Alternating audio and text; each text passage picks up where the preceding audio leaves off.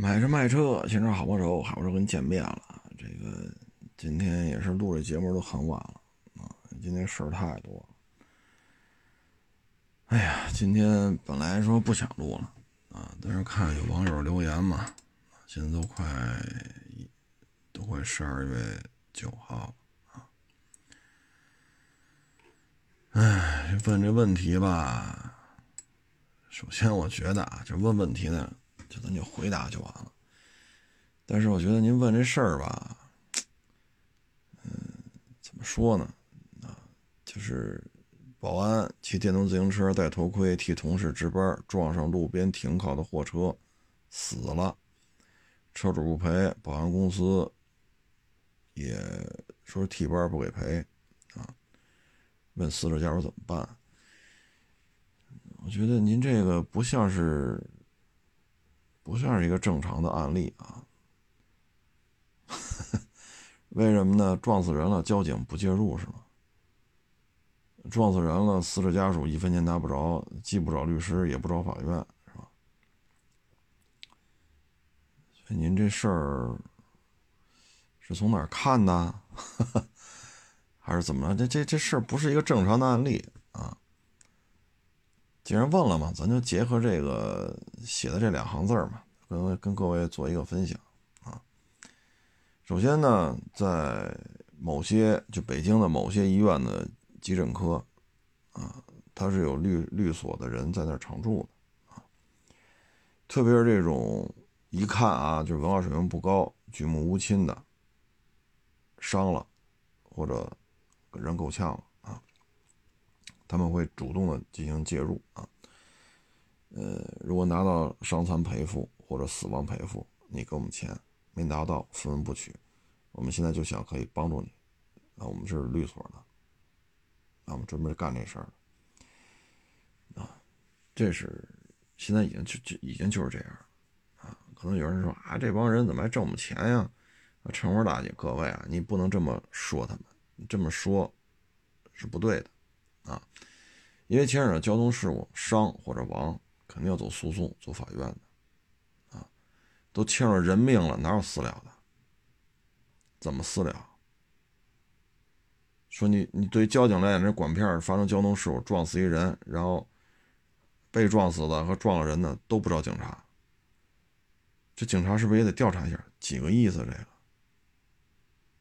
我这管片出了人命案了，被撞死的和撞人的。都不找我们，这不觉得蹊跷吗？啊，所以呢，这个律所前置介入，律所说这没有没关系啊。对于这种交通赔偿，律所是非常愿意干的，因为这种案子挣钱相对而言啊比较直观啊，比较直观。嗯，这种判罚吧。因为人撞死了嘛，像这种案例呢，它是两份赔偿，彼此之间不冲突啊。第一份呢，就是交通，就是你肯定你和别的车撞了，然后死了啊，那肯定就有一车，这是一个看交警出的责任认定啊。如果骑电动自行车的全责，这卡车没毛病，那就这份就吹了，没有啊。如果有三七啊、五五啊、四六啊，那就按这个再去走卡车的赔偿。这第一份第二份呢就是工伤，上下班途中发生交通事故死亡，这个单位是要赔钱的，啊，那这个说了，因为你是替班，所以公司不赔。这个是这样的啊，第一叫你来，就这事儿应该张三干，但张三没来，张三是否是这家公司的正式员工，是否有事实存在的劳动关系？如果有，好。他让李四来替张三干的这个活是不是公司正常的职务行为范畴内的活啊？那你们在这当保安，如果张三说：“哎，李四，你替我回家洗个菜，你替我回家洗衣服，这个不叫工伤，因为你保安你自己回家洗衣服，自己回家做饭，这不叫工作行为。如果说张三叫李四替。”张三完成这家公司应该有的治安巡逻或者值班，而张三也好，李四也好，也都是可以做这份工作的。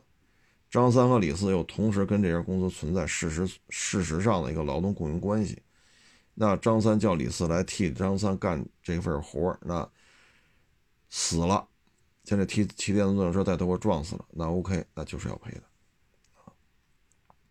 这个公司，这用人单位就是要赔钱的，所以这个人呢可以拿到两份赔偿。啊那很多网友说，那这个马路边停一车，他骑自行车撞上撞死了，这怎么找人责任？各位啊，我给你举个案例，北京发生过一金杯停马路边，司机下去吃那炒面去，啊，然后过来一老人骑一个人力三轮车，库嚓撞在金杯上，老人不治身亡。那这个死了人了，这警察就来了，那这肯定不归派出所管，这归交通队管。人力三轮和金杯发生。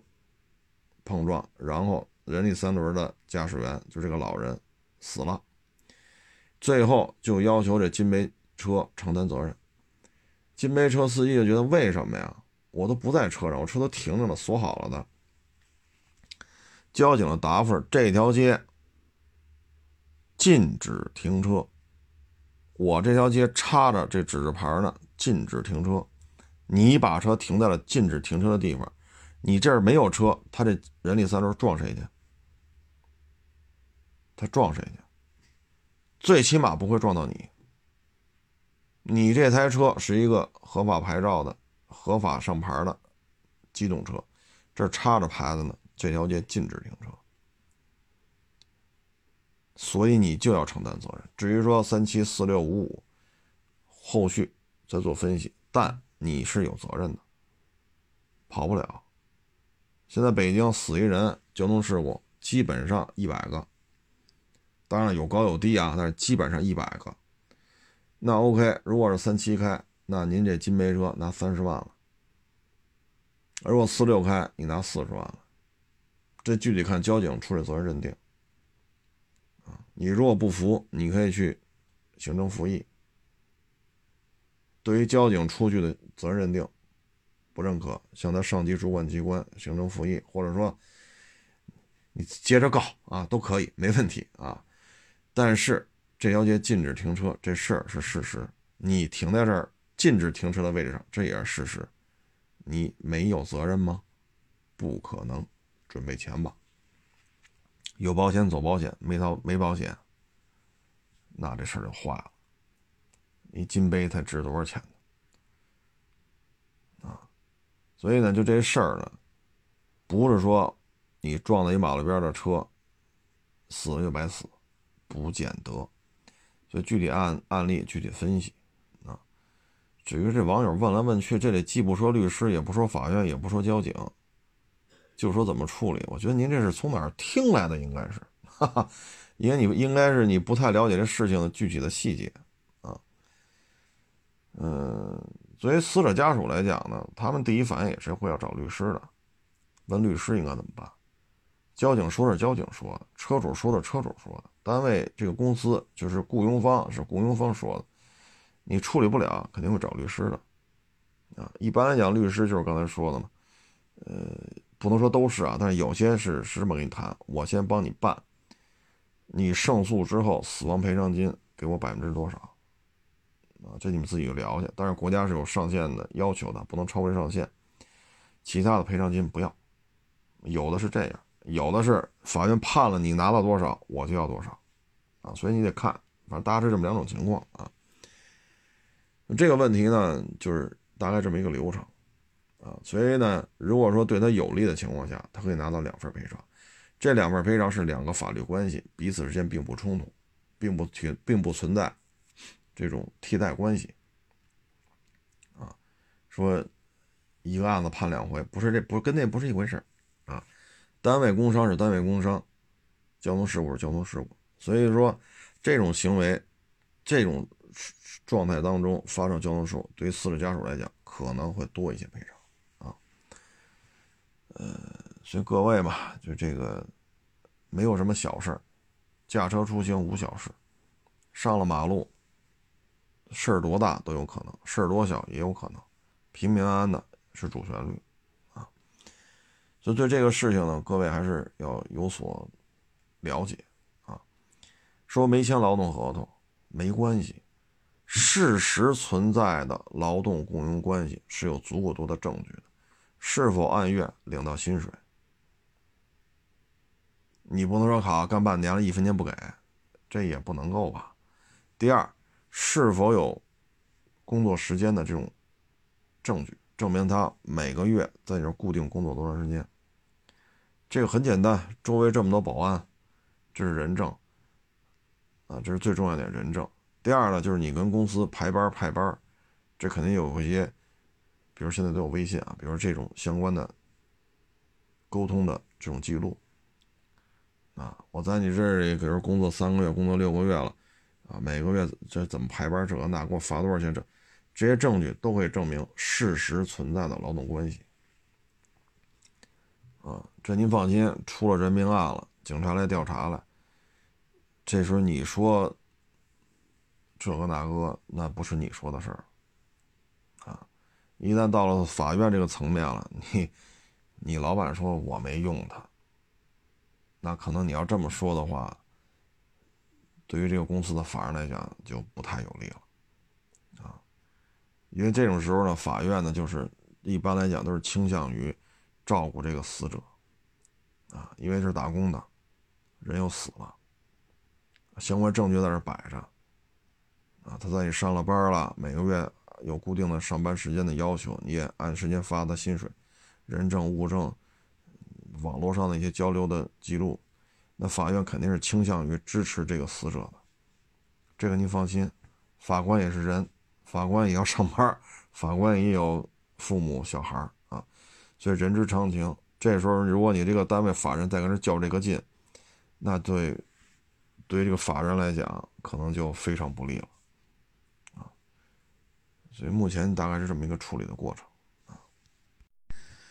如果是伤治，就是伤重治疗，然后后续死亡，治疗的费用也是要由责任方来承担的。如果是本方全责，对方无责，那只能自己兜着，这就很麻很麻烦了啊。如果人没死呢，他是这样，比如说啊，人这往这一站，腰椎是最核心的。啊，胳膊腿什么都在腰椎衍生出来，腰椎骨折几乎就可以确认啊，十级伤残。如果说踝关节、腕关节、膝关节、肘关节，包括肩胛骨啊，这些地方也有骨折，恢复后功能受限，大概率事件可以从十级再往上升一级。啊十级拿了钱和九级拿了钱不一样，啊，但是我说的是大概率啊，不说腰椎折了就一定十级，我只说大概率，啊，几乎可以确认为十级。至于说踝、肘、啊膝、腕这几个关节，包括肩胛骨什么的，这个就要看你是否有功能受限。这个呢，最好是开庭之后由法院指定的伤残鉴定机构对。伤残鉴定进行这么一个流程的履行，这个费用前期肯定是是要由原告来承担的。那谁是原告啊？这事儿简单，不是把您给撞了吗？您去法院告，那您就是原告，所以你还得掏钱。如果说您确实很困难，生活确实很困难，你也可以跟法院提，那法院也可以给你想些办法。您确实是吧？一贫如洗。医院那那医药费都费了费了半天，那没问题，法院肯定可以酌情考虑啊，因为法院也知道这事儿，交通责任认定出来了，肯定对方得赔你钱。那行，这事儿法院会替你解决这问题，但咱也没有困难在这份儿上，咱该交钱交钱去就完了。因为这个肯定还是被告出钱，如果五五开，他出一半；如果他全责，那他他全出；如果三七开，他出三，或者他出七。你出三，啊，所以最好是开庭之后去走法院指定的伤这个伤残鉴定啊。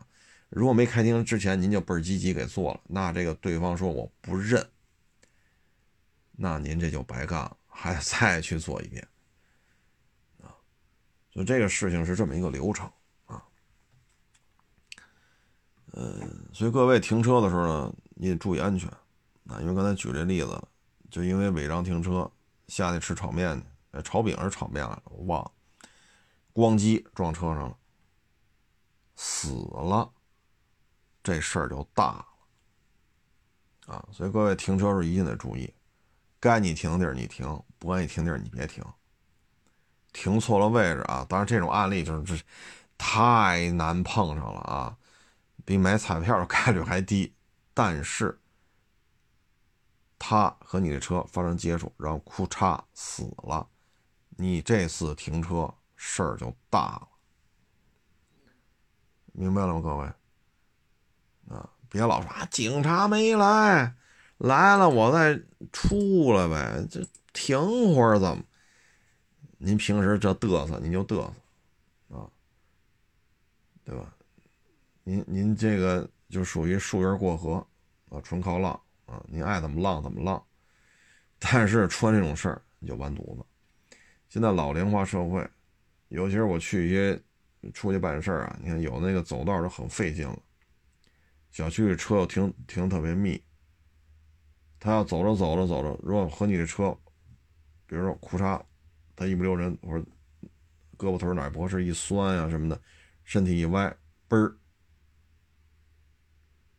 倒在你这车上了，哐当躺地下死了。这个就是存在这问题了。这是让停车吗？如果让，好嘞，您这行；不让，坏了。啊，尤其是小区里边停车也不够，你看小区外边这马路上，净是。不出事的时候，什么事儿没有，反正警察不来，那没人贴条，没人贴条，停去呗。所以各位这个一定要注意啊，很多事情，哎，不出事儿吧，你可有理了啊，您脖子一梗啊，比这嗓门大，出了事儿就完犊子啊。交警出责任认定不是看这嗓门高。呵 呵嗓门高要能解决问题，那都那都拿大喇叭喊去吧，不用法院了，你也甭找事务科了，就比谁调门高得了啊。但实际上不是，这些问题吧，就各位真是得注意啊。由此衍生出来的问题呢还有很多，你比如上下班顺风车，你开车你也没要钱搭他一段，结果出了车祸。这人在你车上受了重伤，或者直接就死了，这很麻烦。你是否跟他有要钱的这个表述方式？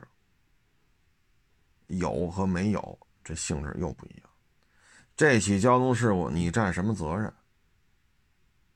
你有责，你没责，你主责，你次责，这个又跟你赔偿有关系。他主动要求上你的车，还是你主动要求？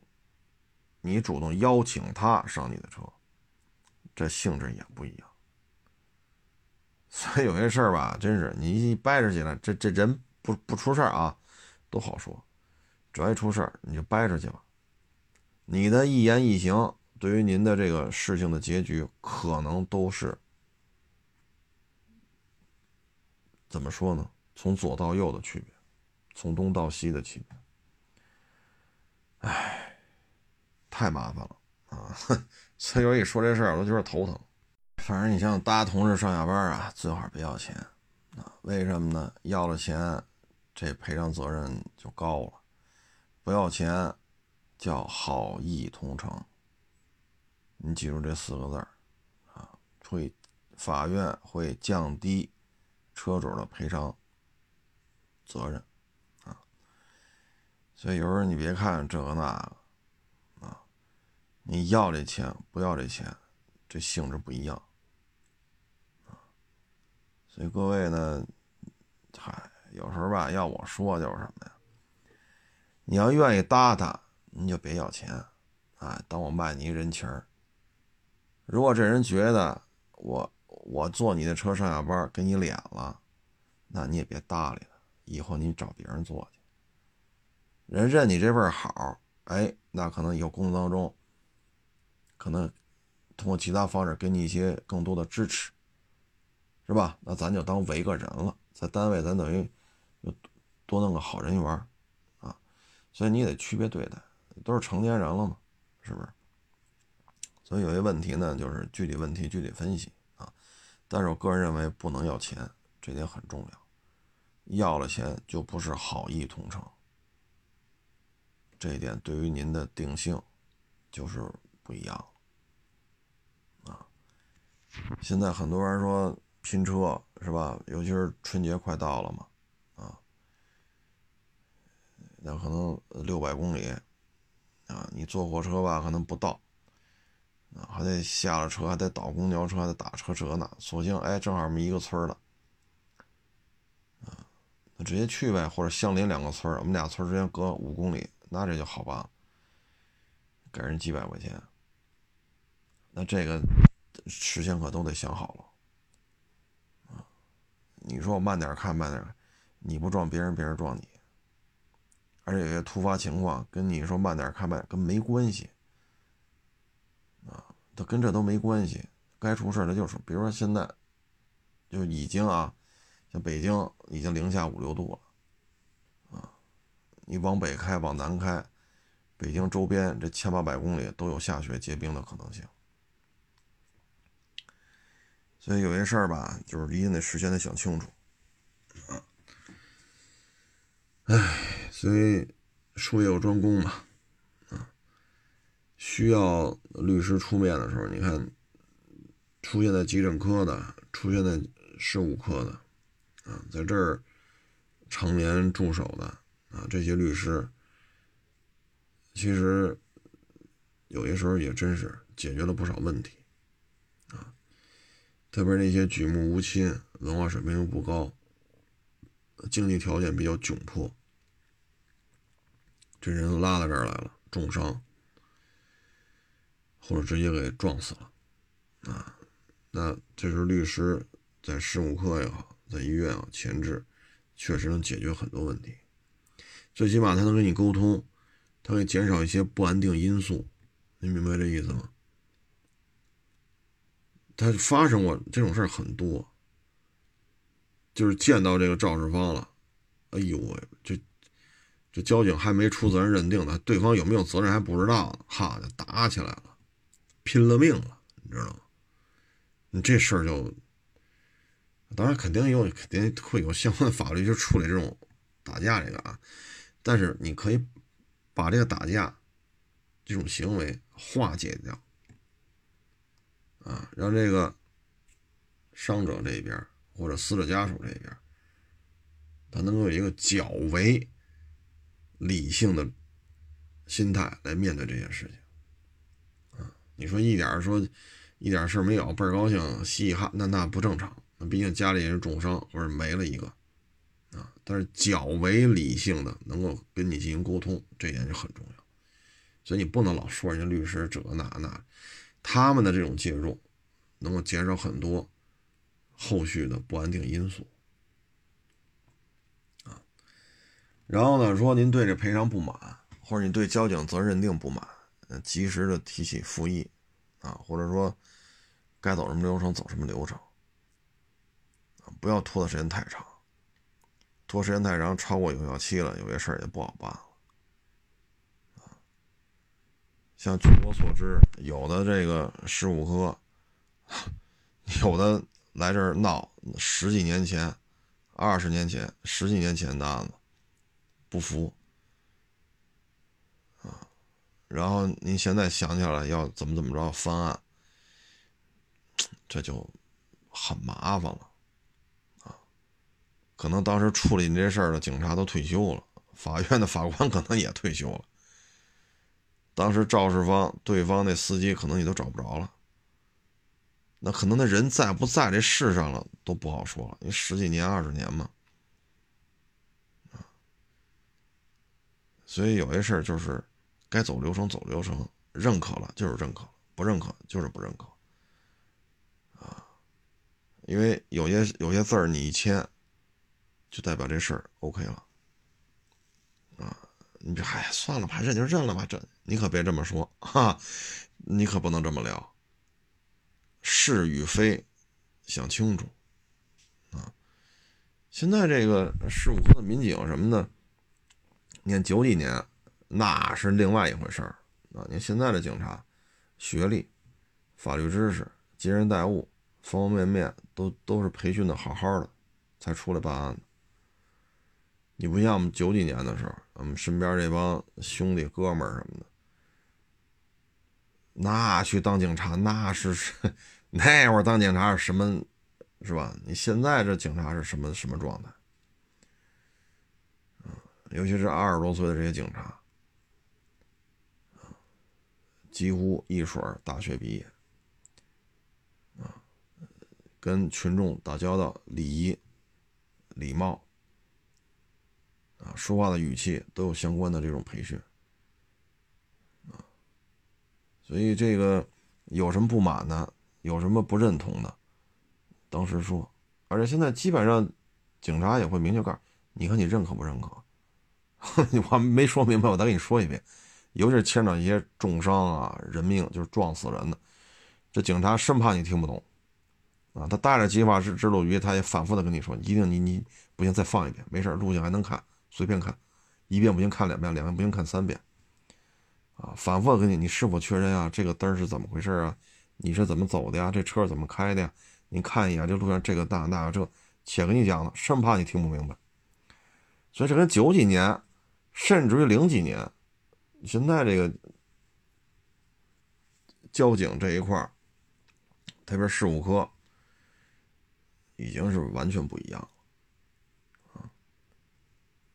完全不一样。今天你现在已经聊到十二月九号凌晨了啊！刚才十一点多的时候吧，南方的那个有一个民警嘛，也是交警，还给我发了，他说他们处理一案子，俩人请车位，一个往里开，一个往里倒，互不相让，结果嘣撞上了。哎，结果去了一看，好嘛，其中一酒驾，那甭掰扯了。甭掰扯，那肯定你全责啊！所以有时候这个，哎，喝了酒了，你说喝酒不开车，开车不喝酒啊，这性质一下就变了。这如果回来一吹，吹到八十以上，然后去抽血，抽血确认还过八十，哎呀，那就不是你赔人家修车钱的问题了，就您都得进去了所以你这就是。你不开呢，你不就没这事儿了？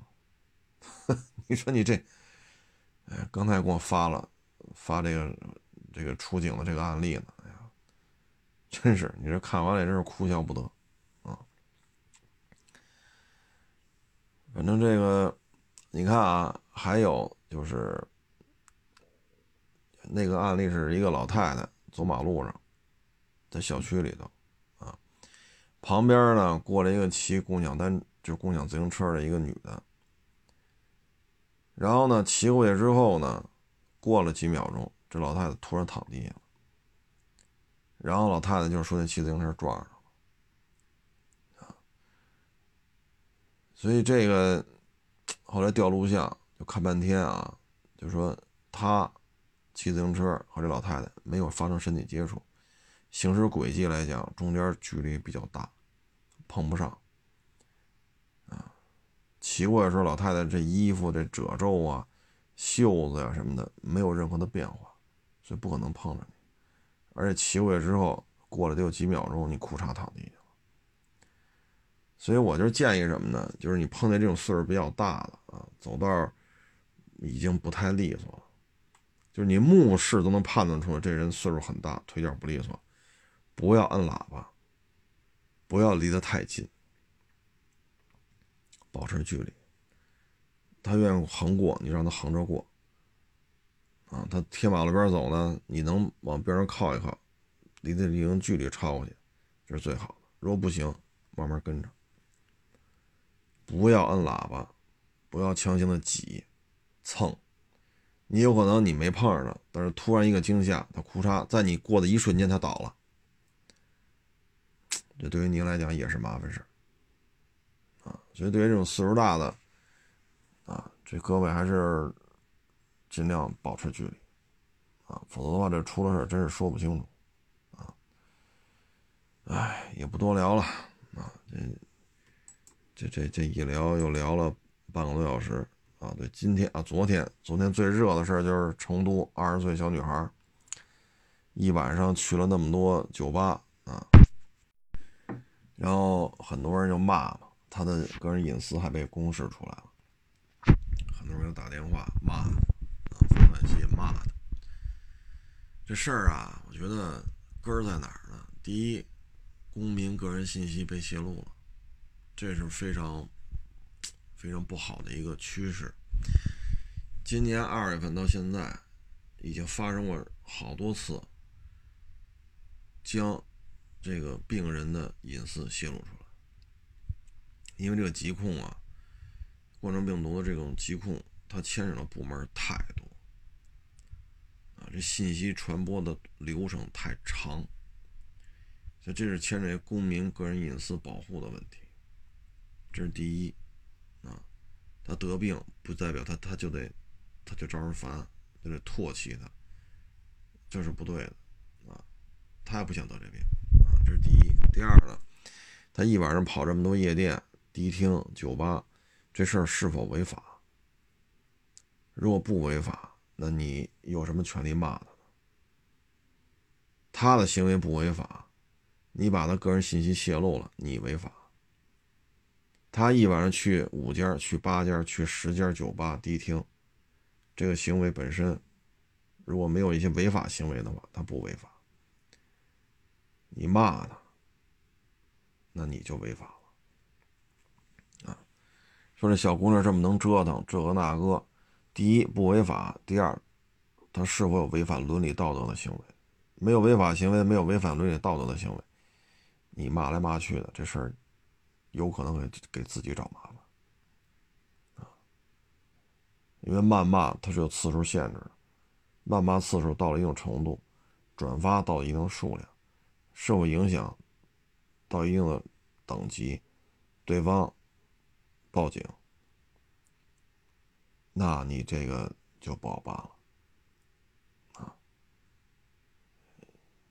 去年吧，出也出过这事儿，在微博上说人家这个当小三儿，这个那个，轩然大波，然后这事主就报警了。报警之后，第二天就找着这人了，你再来一趟啊！转发量是多少？评论量是多少？以此作为对你这个违法行为的一个定性的一个基础。书面道歉、批评教育是免不了的。删帖子、公开道歉、当面道歉，啊，如果这个范畴超限了，那你就进去了，管吃管住了。所以不是说你想骂大街你就骂大街的。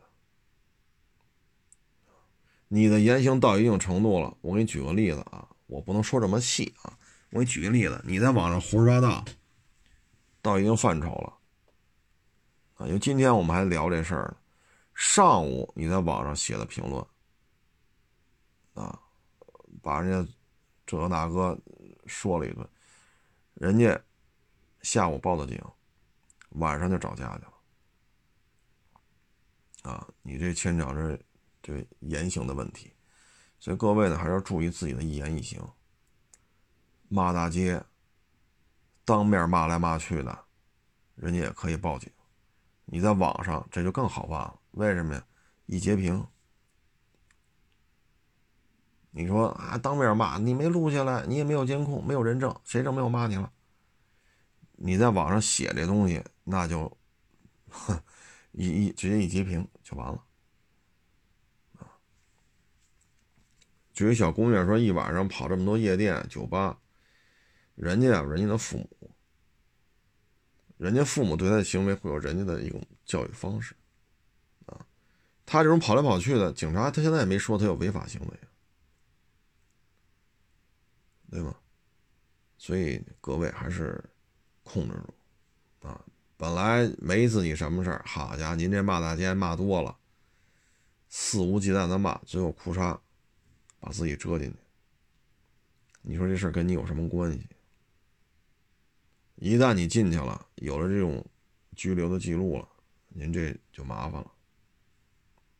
包括你们家孩子将来当教师，啊，当警察、当兵，都会受到牵连，这些工作干不了就你的孩子，这些工作是干不了的。你就别说公务员了，什么这那，啊，所以一定要注意自己的一言一行啊。哎，反正这么一说也挺累的哈。行了，我也不多聊了，这都后半夜了。谢谢大家支持，谢谢大家捧场，欢迎关注我新浪微博“海阔试车手”微账号“海阔试车”。